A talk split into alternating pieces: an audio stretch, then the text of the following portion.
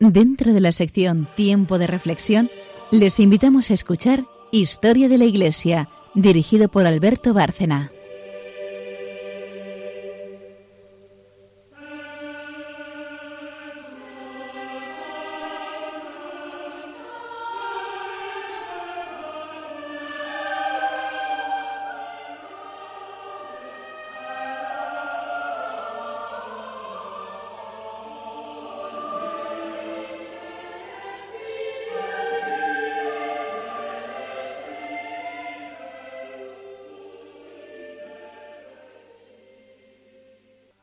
Buenas noches, oyentes de Radio María. Volvemos a estar aquí para otro programa de historia de la Iglesia y seguimos con eh, San Juan Pablo II. Pero hoy vamos a abordar eh, otro tema completamente distinto a todos los tratados, porque yo creo que hasta hoy no hemos hablado de él, que es la visión que tenía este Papa Santo eh, sobre África, sobre el continente africano y toda su problemática y también las esperanzas que tenía puestas en los africanos que es un tema importantísimo del que yo creo que si hemos hablado habrá sido poco porque no lo recuerdo, le hemos dedicado ya tanto espacio que puede que sí, pero yo quería dedicarle un programa a, al Papa Juan Pablo II y a África, o África vista desde el Papa o el Papa visto desde África. Buenas noches, María Ornedo. Buenas noches a todos. Buenas noches, Carmen Turdemontis. Buenas noches a todos. Buenas noches, oyentes de Radio María. Estaba diciendo que efectivamente, recién llegado al pontificado, recién iniciado su pontificado, eh, San Juan Pablo II tuvo claro que él iba a ser un papa peregrino, que llevaría el Evangelio eh, por todos los continentes y realmente lo hizo. No ha habido ningún otro papa que viajara más, incluso ya al final en una situación física muy deteriorada, de lo que hablamos en un programa anterior, hablando del sufrimiento, del ejemplo que dio de cómo afrontar el sufrimiento y las limitaciones físicas, hasta el final fue un papa peregrino y viajero que llevó la voz de Cristo por todo el mundo. Y esto lo tenía claro antes de, empezar, cuando todavía era un papa joven, lleno de energía, ese papa deportista que decía María Ornedo en aquel programa dedicado al sufrimiento, desde el principio lo tuvo claro y lo mantuvo hasta el final. Y por eso, en 1980, decidió hacer un viaje a África que puede calificarse perfectamente de histórico. Entre otras cosas porque África, en aquel momento, era ya el continente olvidado. Era un continente eh, que había sido ya condenado prácticamente por los poderosos de la Tierra a la extinción. Y me refiero a los poderosos, los que controlan la economía, especialmente los que controlan las organizaciones internacionales, que al margen de políticas muy puntuales no han puesto en práctica ningún eh, ningún programa realmente eficaz, teniendo en cuenta el principio de solidaridad internacional en el que tanto han insistido los últimos papas, y África lo que hacía era ir a peor, languidecer, agonizar en un proceso al que no se le veía, ni se le ve, tampoco ahora, una salida a corto plazo. Se puede afirmar, como el biógrafo de San Juan Pablo II, George Beagle, lo ha hecho en su biografía magnífica dedicada al Papa, que la única institución mundial que seguía insistiendo en que no podía permitirse que un continente con 450 millones de habitantes quedara descolgado de la historia fue la Iglesia Católica. Ninguna otra institución insistió en esto, nadie lo quiso destacar. Muy al contrario, después del proceso de descolonización, pues lo que se abatió sobre África fue una situación de degradación política, económica y en todos los órdenes que la ha convertido en eso, el gran marginado en el concierto internacional. Sobre este tema, la falta de solidaridad, San Juan Pablo II, en un discurso a los científicos en el centro Ettore Mayoraina, dice lo siguiente. La carrera desenfrenada al acaparamiento y explotación de los bienes de la tierra por parte de unos pocos privilegiados, sienta las bases para otra forma de guerra fría entre norte y sur del planeta, terminada la guerra fría de la que, hemos hablado, de la que conocemos todos, el enfrentamiento entre los dos bloques, el mundo libre y el mundo comunista, eh, el Papa anuncia, puede empezar, estamos abocados a una nueva guerra fría por culpa de ese acaparamiento, por culpa de esa explotación in misericordia. Aquella visita a África del año 80, como decía ahora, fue realmente histórica. La elección de Juan Pablo II fue muy bien recibida en África. La Iglesia africana se alegró mucho porque veían en él mm, realmente como una confirmación de que los recién llegados, que eran ellos, en cierto sentido, no estaban excluidos, ni mucho menos, de esa comunión eclesial. Eh, poco después, el cardenal nigeriano Francis Arince decía, aparte de Egipto y Etiopía, los africanos son cristianos nuevos. Por eso es muy importante el sentimiento de pertenencia, y no solo como ciudadanos de segunda, porque en la política mundial África ni siquiera es de segunda clase, sino de tercera. Por tanto, un recién llegado, aunque fuese europeo, un papa polaco que venía del este, en fin, que no seguía la tradición ni mucho menos establecida desde hacía tanto tiempo, había llegado al pontificado y pronto los africanos identificaron en él una esperanza, una promesa, antes de saber demasiado sobre su personalidad, aunque algunos prelados africanos sí que le conocían muy bien. Y todo esto quedó confirmado en aquel viaje histórico eh, que empezó por el Zaire, en aquel mes de mayo del 80, cuando el Papa llega a la capital, a Kinshasa, fue recibido por el dictador zaireño de aquel momento, Mobutu, que, por cierto, curiosamente, había concedido a, los ciudadanos del país dos días de vacaciones para celebrar la visita papal y acogerle. Algo yo creo que no tiene precedentes en la historia ni, la, ni tuvo continuación después. La carretera a la capital hasta Kinshasa estaba realmente invadida por cientos de miles de africanos que agitaban banderas del Vaticano.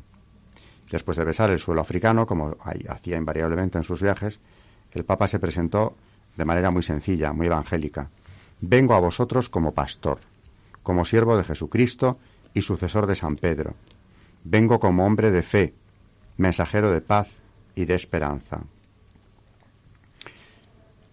el recibimiento fue verdaderamente impresionante. Cientos de miles de personas, cerca de un millón en cada uno de estos países que va a ir visitando, se reúnen en torno al Papa para la celebración de la Eucaristía. Después, mm, hay que destacar las palabras del Papa también allí, porque en esta primera escala africana, en el Zaire, dice textualmente, si los problemas de África encuentran soluciones libres de injerencias externas, tengamos en cuenta que seguíamos todavía en la Guerra Fría de verdad, la anterior, se está dirigiendo aquí a los hombres del Kremlin, no cabe duda de que ese logro tendrá efectos positivos sobre la solución de problemas similares en otros continentes.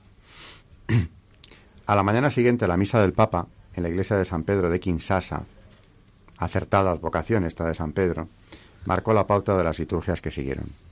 Y lo que cabe destacar de todas ellas fue la exuberancia eh, con la que se celebraron, la enorme alegría, la participación general de cientos de miles de africanos.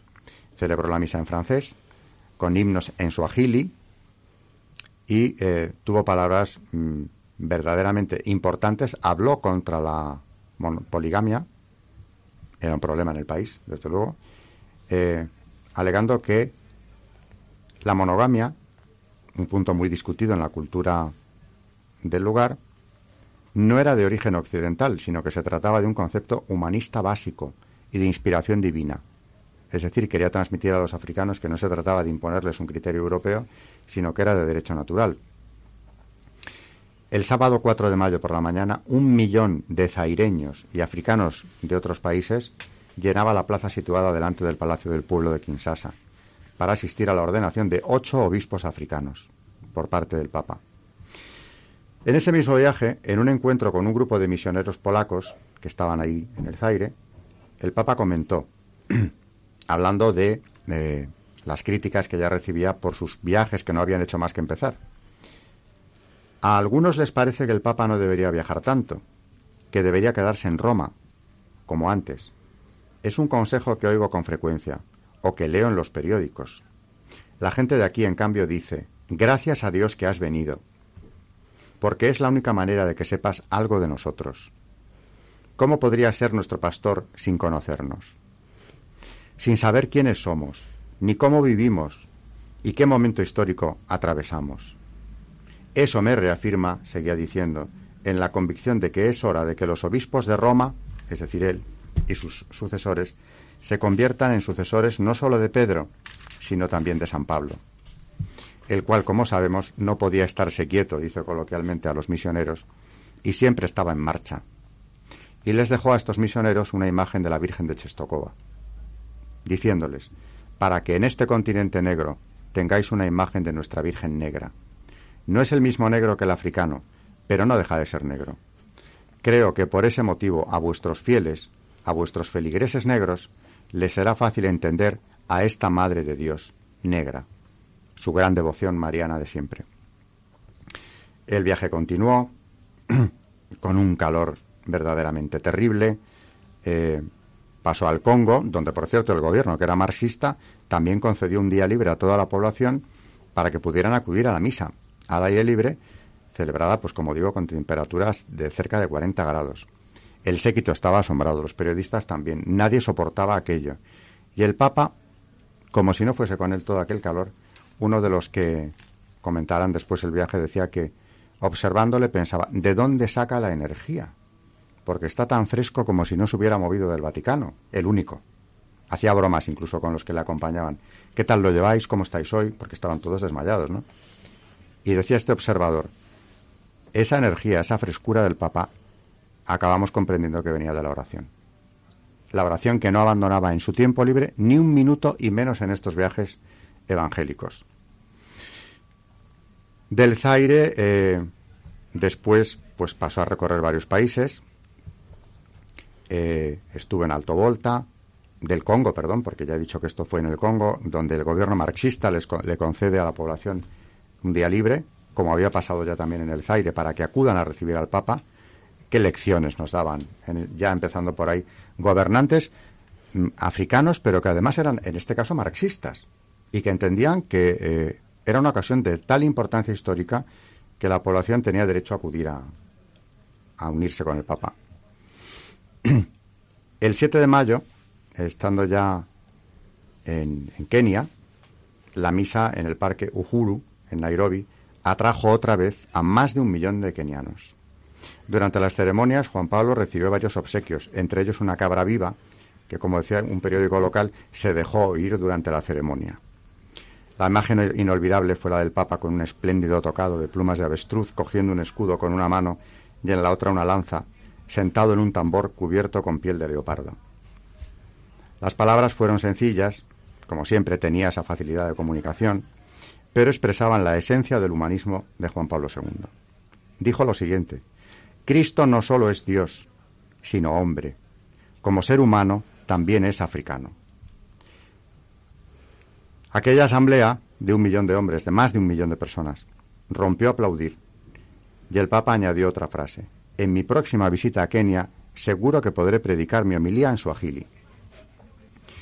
Muy impresionante fue que cuando partía, eh, partía ya en el avión, despegaba de, de Nairobi, cientos de miles de personas reunidas para verle partir, que habían estado, mm, bueno, el avión salía a las 8 de la mañana y llevaban algunos dos y tres horas allí esperando para poder tener sitio, dos o tres horas bailando, cantando con una alegría contagiosa y sin que nadie les hubiera dicho nada, en el momento de despegar el avión del Papa se pusieron de rodillas cientos de miles de personas.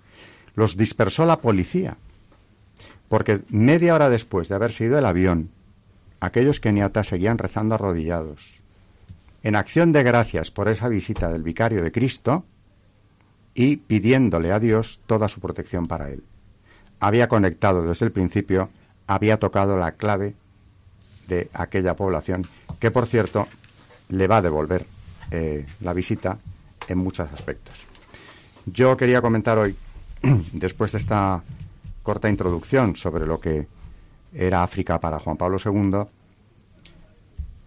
quería comentar algo relativo a esa iglesia africana que él ya veía como una gran promesa eh, ante la decadencia espiritual de Europa, que también trató de combatir por todos los medios aquel grito de Juan Pablo II, Europa sé tú misma, vuelve a tus raíces cristianas. Y tenemos eh, en la curia un personaje imprescindible al que yo creo que hay que dar a conocer, porque en España no es tan conocido, que es el cardenal Robert Sara. Debo decir que yo le he conocido por María Ornedo, que hace poco me trajo un libro, una biografía suya. Bueno, es una entrevista con el cardenal Sara, ¿eh? que es un personaje que hay que conocer. A mí desde las primeras páginas me llamó mucho la atención algo que creo que, que Juan Pablo II vislumbró ya muy claro desde el primer momento, ¿no? que era la claridad, la claridad que echamos tan de menos muchas veces, dentro y fuera de la Iglesia, en el clero y en los laicos. Muchas veces eh, la gente necesita claridad. Y este cardenal, que por cierto fue llamado eh, a la curia por el propio Juan Pablo II, eh, había sido ordenado sacerdote en el 69, en el 79, es decir, ya iniciándose el pontificado, fue nombrado arzobispo de Conacri con 34 años de edad. Y en 2001 Juan Pablo II lo llamó a la curia romana, donde ha desempeñado varios cargos importantes desde entonces. Benedicto XVI le crea cardenal en 2010 y en 2014 el Papa Francisco le nombra prefecto de la Congregación para Culto Divino y Disciplina de los Sacramentos. Hay mucho que hablar del cardenal eh, Sara. Vamos a empezar, si os parece, porque yo creo que le podemos tomar como un referente de ese clero africano en el que veía el Papa una promesa tan importante para el futuro de la Iglesia en general. Este libro que ha, comentado Alberto, que se llama Dios o Nada, eh, Cardenal Robert Sara, acabado en H, y la entrevista, el periodista que le hace la entrevista al cardenal se llama Nicolás Díaz. edición, la editorial es Palabra y se lo recomiendo a todos nuestros oyentes, ya sean eh, por historia de la Iglesia. Es que además, yo le decía a Alberto, eh, en las, no sé, 50 primeras páginas de este libro, yo no sé cómo este hombre es capaz de reducir, de, sintetizar la historia de la Iglesia en, muy pocas páginas y con esa claridad, sobre todo la claridad. Es un libro que recomiendo a todo el mundo, en especial a los sacerdotes, porque habla de lo que es la vocación sacerdotal que yo no tengo palabras para explicar. Bueno, es que hay que leerlo. Y es verdad, como dice Alberto, que él habla de muchísimo de Juan Pablo II, bueno, y de muchos más papas, ¿no? Pero, pero habla de su relación con África y, y, tenemos que hablar con ello, de ello con detenimiento porque hay párrafos de este libro que son necesarios, hay que leerlos, ¿no? Y si no, por lo menos darlos a conocer para profundizar en ello. Pero hemos llegado ya al tiempo de la pausa porque yo me he extendido mucho hablando de ese viaje, que para mí resulta emocionante, ese primer contacto con África, que fue un éxito tan enorme de Juan Pablo II y habría una línea importante, ¿no? Así que hacemos una pausa, nos vamos a, al Santo Santos del Día eh, que nos trae Carmen y seguimos después con el cardenal Sara.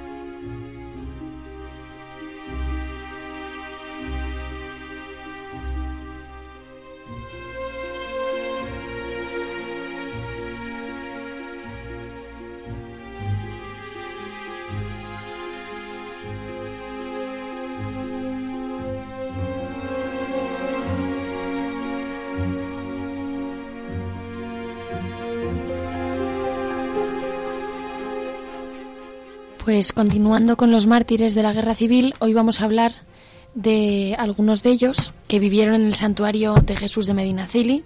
Y es que aquí yacen seis frailes capuchinos de los conventos del Pardo y de este mismo de Jesús de Medinaceli, martirizados en diversos lugares de Madrid a lo largo de julio y agosto del 36 y beatificados el 13 de octubre de 2013 en Tarragona, esta vez por el Papa Francisco. Con ellos fueron beatificados también otros cinco frailes de estos conventos, de los que uno fue mártir en Paracuellos del Jarama, otro en el Prado, en el Pardo, perdón, y tres desaparecieron.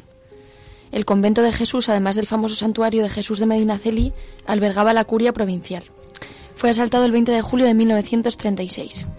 La comunidad de religiosos capuchinos del convento del Pardo se encargaba del colegio seminario seráfico, que tenía en aquel momento 131 niños. Fue asaltado el 21 de julio. En ambos conventos se tomó la medida preventiva de que los religiosos vistieran de seglares y en ambos tuvieron que buscar refugio en casas particulares, previendo el desarrollo de la situación. Algunos de ellos fueron, por ejemplo, el beato Fernando de Santiago, que murió a los 63 años y que estando en Roma desde 1907 en el cargo de secretario general de las provincias españolas, le sorprendió una peligrosa enfermedad que le obligó a volver a España. Dejó el convento de Jesús el 20 de julio de 1936 por la tarde para dirigirse a casa de una bienhechora de la orden, donde permaneció hasta el 11 de agosto sin salir a la calle, dedicándose a la oración. En las primeras horas de la tarde del 11 de agosto, un grupo de milicianos se presentó amenazando con pistolas y fusiles. Condujeron a todos al paseo El Prado 6. A las 3 de la mañana del 12 de agosto del 36, el beato Fernando fue llevado a los jardines del cuartel de la montaña, donde fue martirizado.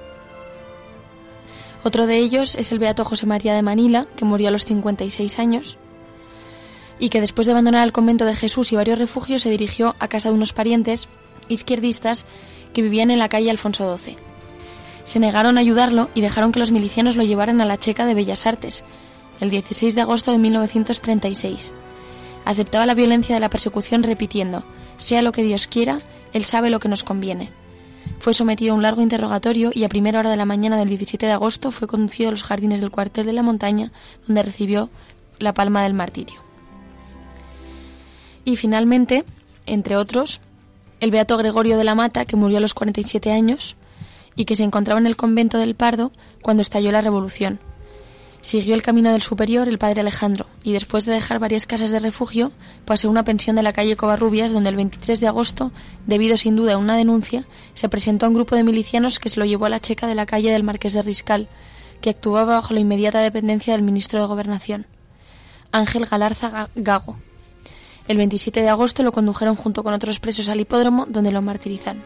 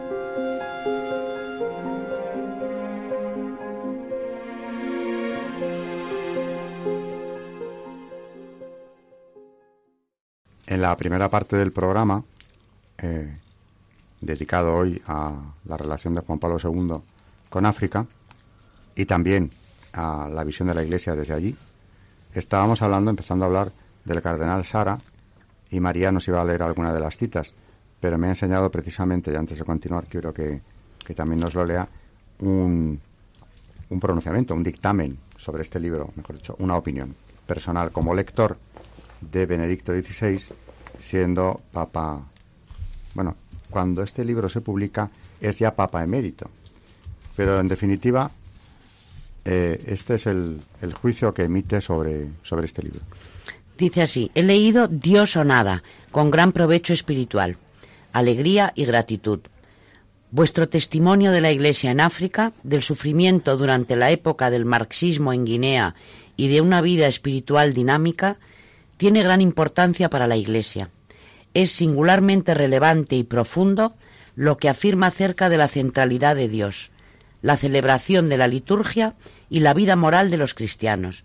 Su valiente respuesta a los planteamientos de la teoría de género clarifica una cuestión antropológica fundamental.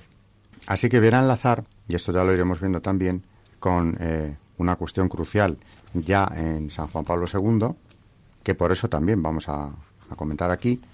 Y antes de eso, yo lo que quería comentar era la visión eh, que el cardenal Sara transmite eh, con una cierta desolación de cuál es la situación espiritual de Europa relacionándola con la que se ve en África, lamentando mucho que precisamente aquel continente que evangelizó el suyo, él habla de cómo eh, su familia se convierte por los misioneros franceses, que comenta con tanta alegría trajeron el Evangelio, y en cambio ahora lo que ve en Europa es un erial espiritual. Y le preocupa enormemente eso.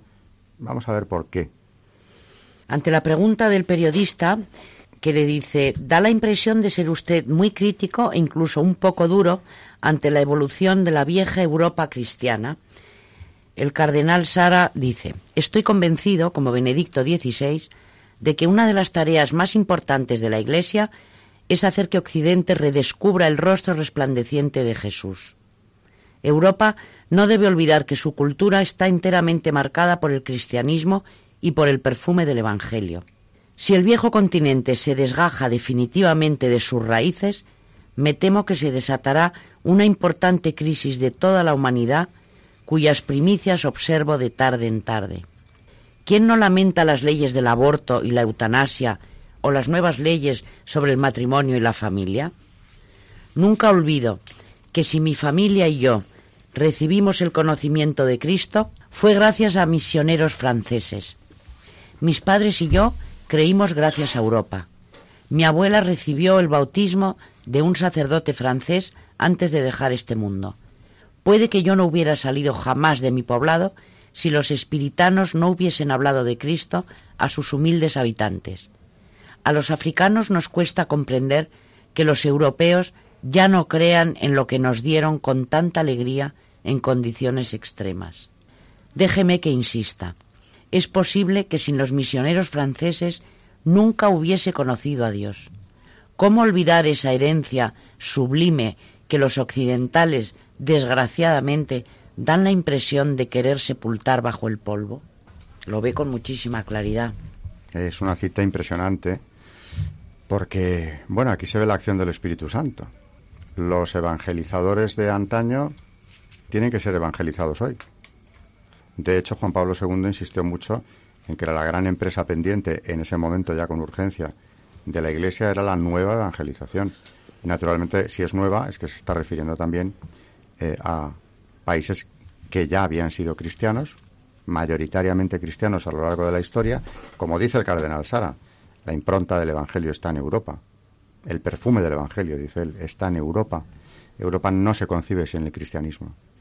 Y en cambio, ¿en qué poco tiempo, en lo que es la vida de una persona, porque el cardenal Sara está hablando de cómo a él y a su familia eh, les convirtieron los misioneros franceses, es decir, que son de segunda generación. Bueno, la abuela recibió el bautismo poco antes de morir. Y, o sea, en tan poco tiempo como es la vida de una persona, y tampoco es precisamente un anciano decrépito, ni mucho menos el cardenal Sara, se ha invertido la situación. Tiene que venir un africano ahora a decirnos, y tiene razón, que Europa tiene que recuperar su raíz cristiana, porque además de no ser así, si este mal se sigue extendiendo en Occidente, si no se pone remedio a lo que ya es eh, una realidad terrible, él profetiza eh, con toda razón una auténtica catástrofe moral que traería otras catástrofes añadidas. Y también insiste en que él no entiende por qué, da la impresión de que los occidentales queremos sepultar bajo el polvo toda esta herencia. Sepultarla, claro. No es que se ignore, es que hay que sepultarla. Realmente él habla ahí de las leyes eh, lamentables. ¿Quién no lamenta, dice él, las leyes del aborto, la eutanasia, las leyes contra la familia, etcétera, etcétera? Está tocando el tema de la ideología de género también, porque evidentemente de eso se trataba también. Le preguntan en otro momento del libro, ¿le parece que sigue siendo actual la lucha de Juan Pablo II contra esa cultura de la muerte? Y contesta el cardenal africano. Dice, a principios de los años 90, El Papa, viendo cómo los pueblos de Europa del Este se iban adentrando en la opresión del materialismo y del relativismo moral, más solapada aún que la ideología soviética, entabló un combate decisivo. Juan Pablo II comprendió que los nuevos ataques a la vida se estaban convirtiendo en un auténtico sistema social, en una creciente esclavitud. Creo que la ideología maltusiana sigue teniendo la misma fuerza. Sus ideas perviven y su acción programada consiste en promover políticas antinatalistas en muchos países pobres. Por otra parte, las estadísticas internacionales sobre el aborto son estremecedoras.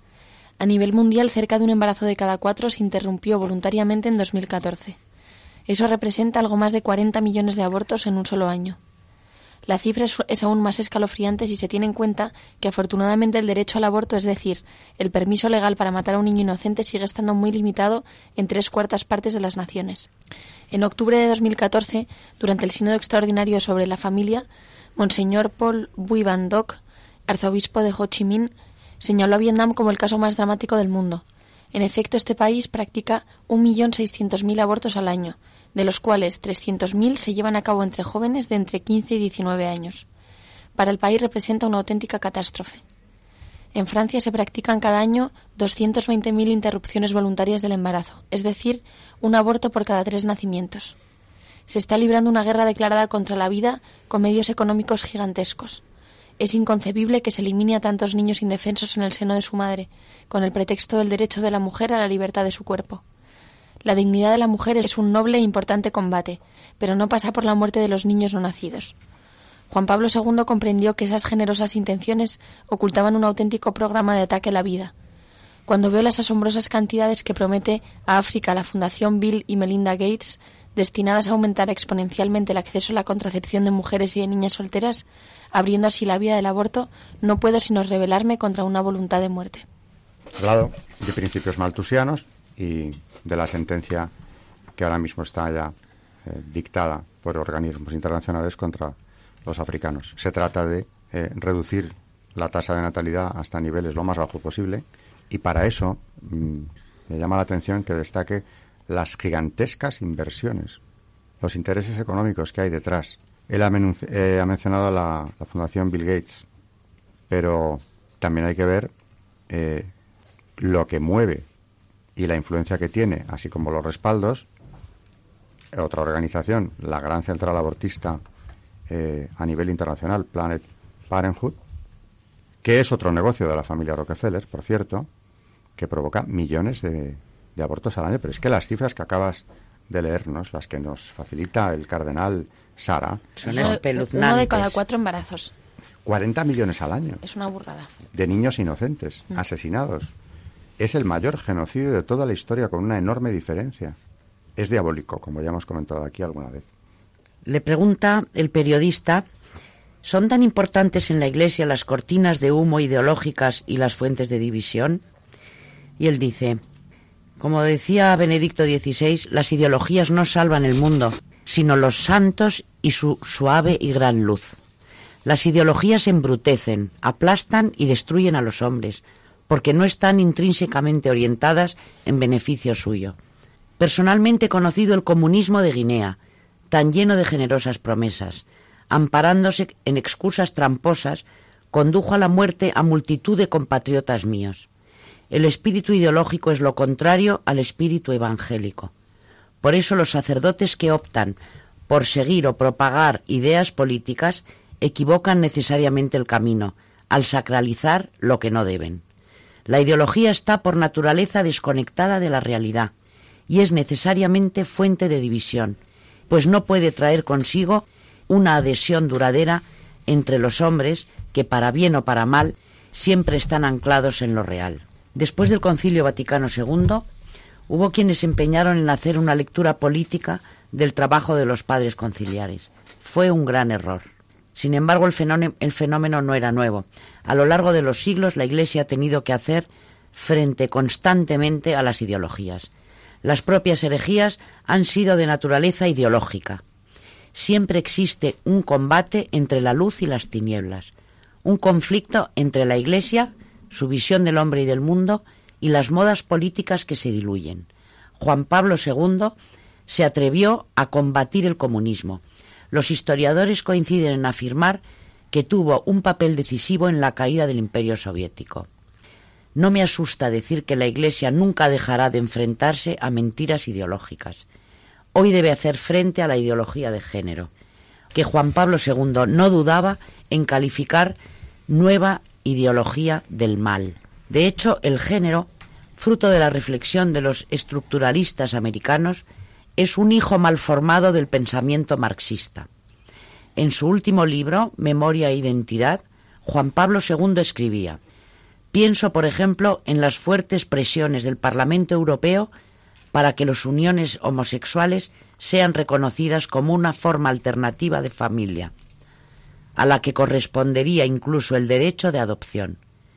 Es lícito e incluso necesario preguntarse si no sigue operando ahí una nueva ideología del mal, quizá más sutil y encubierta, que intenta aprovechar los derechos del hombre contra el hombre y contra la familia. La ideología de género transmite una burda mentira, ya que niega la realidad del ser humano como hombre y mujer. Su objetivo no se detiene solo en la deconstrucción del sujeto. Su principal interés es la deconstrucción del orden social. Se trata de sembrar la duda sobre la legitimidad de las normas sociales e introducir una sospecha en cuanto al modelo de la heterosexualidad. Según el género, hay que eliminar la civilización cristiana y construir un nuevo mundo. Es un, es un, instrumento la ideología de género. Es más, en, los documentos de Naciones Unidas se reconoce que es un instrumento que será utilizado para lo de siempre, hacer caer la fertilidad. Pero yo siempre digo lo mismo. De acuerdo, es verdad. Con la ideología de género, naturalmente, pretenden que la fertilidad caiga y cómo no lo va a hacer. Si se considera familia y se legaliza eh, cualquier tipo de unión, o de momento vamos por las uniones homosexuales, aunque se contemplan otras opciones también, evidentemente mm, cerradas a la fecundidad. A no ser, claro, que recurran pues eso, a la adopción o a otras, otras soluciones que la doctrina condena. La adopción no, evidentemente, todo lo contrario, ¿no? Sí la de parejas homosexuales, porque es doctrina de la Iglesia que los niños tienen derecho a, a un padre y a una madre que además sean sus padres biológicos. Ahora bien, evidentemente, eh, en el caso de parejas que no han podido tener hijos, lo que recomienda la doctrina igualmente es la apertura a la fecundidad adoptando o acogiendo niños. No es el caso de las parejas homosexuales. Pero es que aparte de, esa, de ese designio antinatalista que está en la ideología de género, como dice el cardenal Sara, lo que se busca es dinamitar la sociedad cristiana. Lo que de ella quede después de todo este huracán que Europa lleva ya padeciendo hace tanto tiempo y que denuncia este africano con una claridad que, como decíamos al principio, echamos de menos en, algunos personajes también, que deberían decirlo con mucha más frecuencia y con esta contundencia, porque aquí yo me he dado cuenta, eh, viendo las respuestas del cardenal Sara, que no te puedes perder. Quiero decir que lo que está contestando el periodista es tan claro, tan evidente, tan meridianamente claro, que el mensaje llega mm, sin difuminar, que es lo que es necesario en un momento de confusión tan grande como la que se ha conseguido en los últimos años. Sí, sí, dice, en diciembre de 2012, durante su último discurso con motivo de la felicitación de Navidad a la curia romana, Benedicto XVI quiso reflexionar sobre la afirmación de Simón de, de Beauvoir, mujer, no se nace, se hace, que este era su lema, Dice, en estas palabras se expresa la base de lo que hoy se presenta bajo el lema gender, como una nueva filosofía de la sexualidad. Según esta filosofía, el sexo ya no es un dato originario de la naturaleza, que el hombre debe aceptar y llenar personalmente de sentido, sino un papel social sobre el que se decide autónomamente, mientras que hasta ahora era la sociedad la que decidía. La falacia profunda de esta teoría y de la renovación antropológica que subyace en ella es evidente. Niega la propia naturaleza y decide que ésta no se le ha dado como hecho preestablecido, sino que es el mismo quien se la debe crear. Según el relato bíblico de la creación, el haber sido creada por Dios como varón y mujer pertenece a la esencia de la criatura humana. Esta dualidad es esencial para el ser humano, tal como Dios la ha dado ya no es válido lo que leemos en el relato de la creación, hombre y mujer los creó, Génesis 1.27. Ahora no, lo que vale ahora es que no ha sido él quien los creó varón o mujer, sino que hasta ahora ha sido la sociedad la que lo ha determinado, y somos nosotros mismos quienes hemos de decidir sobre esto. Hombre y mujer como realidad de la creación, como naturaleza de la persona humana, ya no existen. El hombre niega su propia naturaleza. Ahora él es solo espíritu y voluntad, la manipulación de la naturaleza que hoy deploramos por lo que se refiere al medio ambiente, se convierte aquí en la opción de fondo del hombre respecto a sí mismo. Bueno, me parece estar oyendo a Benedicto XVI, que, lo dijo de una forma clarísima en ese discurso a la curia romana, y, y, no ha sido el último. Esto lo hizo siendo ya papa y, como dice el cardenal Sara, con, con una argumentación idéntica. Pero es que el Papa Francisco hace poco más de un año, precisamente en la misma semana en la que en su país, concretamente en la ciudad autónoma de Buenos Aires, se aprobaba una ley que prohibía cuestionar cualquier opción o práctica sexual y, por supuesto, la ideología de género, decía el Papa Francisco lo siguiente. La diferencia entre el hombre y la mujer no es para competir o para dominar, sino para que se dé esa reciprocidad necesaria para la comunión y para la generación a imagen y a semejanza de Dios. También ha dicho de la ideología de género el Papa Francisco que trata de imponer de imponerse desde los poderes públicos, la escuela y los medios de comunicación, y que ha impregnado las ideologías modernas. También dijo que el ser humano no se comprende sin la relación entre hombre y mujer. Y calificó de frustración eh, la imposibilidad de reconocer esa diferencia como algo que está en la base de la ideología de género. Es una resignación que tiende a cancelar la diferencia sexual porque no sabe confrontarse con ella y apela a los intelectuales para que no abandonen la exigencia de dar respuesta adecuada a la ideología de género. Interpela, por tanto, al mundo académico. Claro, precisamente para que desde el mayor rigor científico se conteste eh, a, algo que está deshaciendo la sociedad occidental. Juan Pablo II, como dice el cardenal Sara, eh, lo percibió clarísimamente y además creo que acabas de leer en la respuesta del cardenal eh, que la ideología de género, Juan Pablo II ya se dio cuenta de que era algo más sutil y más peligroso incluso que la ideología totalitaria del comunismo, siendo así que además la ideología de género es totalitaria, porque se basa en un relativismo como dogma y a partir de ahí cualquiera que lo discuta, ya se ha visto en Buenos Aires, como acabo de decir, eh, puede encontrarse con problemas legales serios y esto se va a ir extendiendo. Es que el comunismo, claro, era un enemigo como más claro, ¿no? Porque además tenía su forma política, con lo cual se sabía un poco, siendo claro también muy complicado, a quién nos, nos enfrentábamos. El problema es lo que dices tú, Alberto, que esto es mucho más sutil. Eh, no es solamente un tema político, sino que está impregnando en muchísimos sectores y, que realmente en nuestros propios círculos es algo que se comenta, pues como hablábamos el otro día, hablando de temas como pues la fecundación in vitro, etcétera, etcétera, que son temas ya casi de supermercado. Está tan, tan, tan impregnado en nuestra sociedad eh, que es casi más peligroso que, que, por ejemplo, el comunismo, ¿no? Que era como algo más eh, que se veía más más visible que esto. Y no se disfrazaba de tolerancia, Exacto, sí, sí. como pasa con la ideología de género, porque ahora la palabra clave es tolerancia y es relativismo. ¿no? Uh -huh. Por tanto, mmm, insisto una vez más, a mí me ha impresionado mucho este cardenal africano con la claridad de ideas y también, ojo, con la facilidad que tiene para transmitirlas, porque uh -huh. sintetizando lo más importante de lo que le pregunta el periodista va dando respuesta a los grandes temas de ahora mismo, relacionándolos siempre con el camino que abrió en su día Juan Pablo II. Y además es que se agradece mucho este tipo de personas que, que, porque parece que tenemos como miedo a decir estas cosas, que son realmente son como las dice él y cuantas más cuanto más claras y más de, de boca de un cardenal pues mejor, ¿no? Tenemos miedo con razón, ¿eh? bueno, sí. estamos en las puertas ya entrando en un totalitarismo diferente que viene vestido de tolerancia, disfrazado de lo que no es, pero que cierra las bocas de todo el que no esté de acuerdo. Claro, pero nosotros tampoco nos podemos disfrazar de algo que no que no tenemos que ir a la esencia y realmente hay que decir las cosas tal y como son porque poco a poco al final te acabas creyendo eh, de lo que te rodeas. Entonces hay que también ser, estar muy, muy seguros y muy claros en todo lo que se dice. Y eso pues se agradece que haya cardenales así.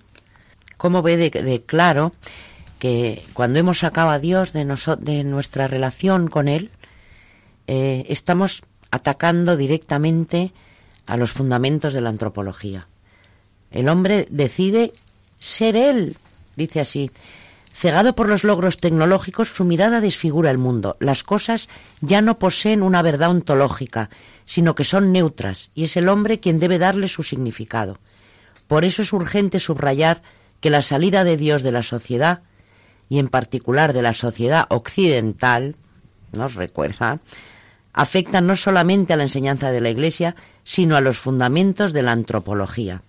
¿Por qué? Porque el hombre solo se puede definir en su relación con Dios. Claro, es que Él nos ha creado. Bueno, pues nos tenemos que, ir, pero, pero verdaderamente es muy reconfortante eh, esta, esta voz que nos viene de África, de alguien que es un converso al cristianismo, o como digo, lo tiene muy reciente, pero hay que ver con qué claridad supo asimilarlo eh, en ese, ese comentario que hacía antes, ¿no?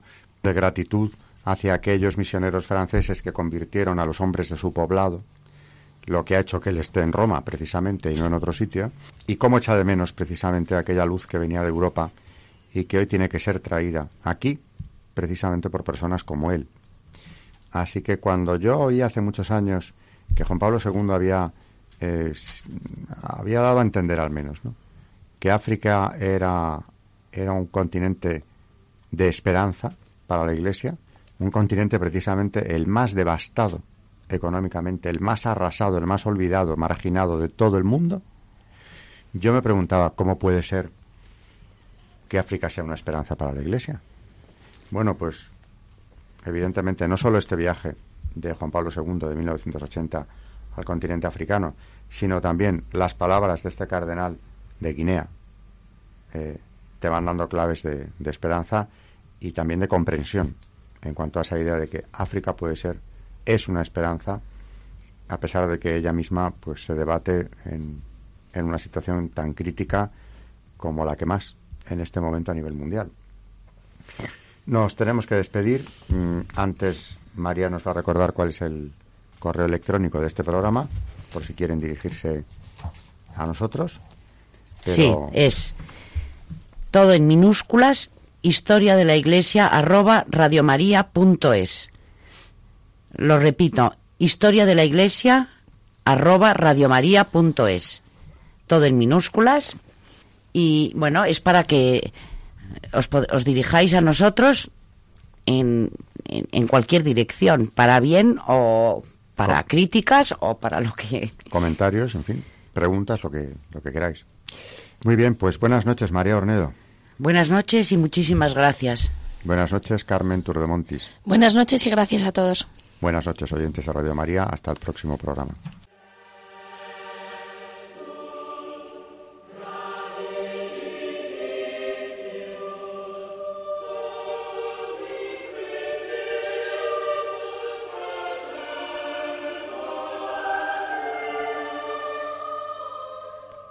Y así finaliza en Radio María Historia de la Iglesia, dirigido por Alberto Bárcena.